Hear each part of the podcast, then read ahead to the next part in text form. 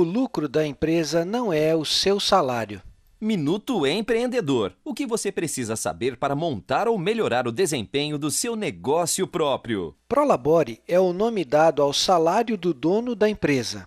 É a retribuição recebida pelo proprietário do pequeno negócio referente ao trabalho realizado na empresa. Já a distribuição de lucros é a retribuição dada ao empreendedor pelo investimento que ele fez no negócio. Mas, para isso, algumas regras devem ser seguidas. Conhecer os conceitos de prolabore e distribuição de lucros é muito importante para que seja possível gerenciar estes importantes valores. Para as contas que o empreendedor tem na sua casa, diversão com a família e até outros investimentos, deve-se utilizar o prolabore ou a distribuição de lucros. Já as contas da empresa devem ser pagas com os recursos gerados na empresa.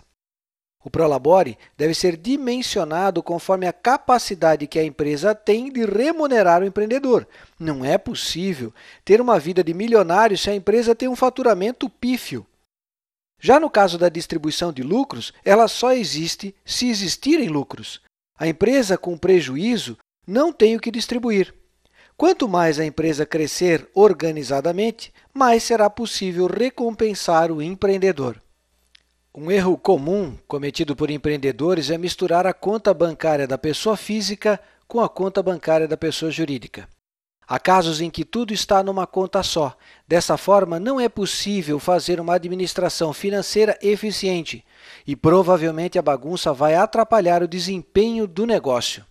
Se o empreendedor vê uma grande soma financeira no caixa da empresa ou no saldo bancário, deve saber que existem custos fixos e variáveis que devem ser saldados. A casa na praia ou a picape gabine dupla deve ficar para quando a distribuição de lucros permitir. O lucro da empresa serve para que ela cresça. Você pode ter um ótimo produto, bom atendimento, faturamento alto e até clientes satisfeitos. Mas se a gestão financeira não estiver correta, essa empresa, que parece um sonho, pode ruir em poucos meses. Quem retira mais do que pode acaba atrasando salários e não pagando fornecedores. Busque ajuda, faça cursos, contrate consultores ou converse com o seu contabilista. Ele é o seu primeiro parceiro e o maior interessado no crescimento da sua empresa.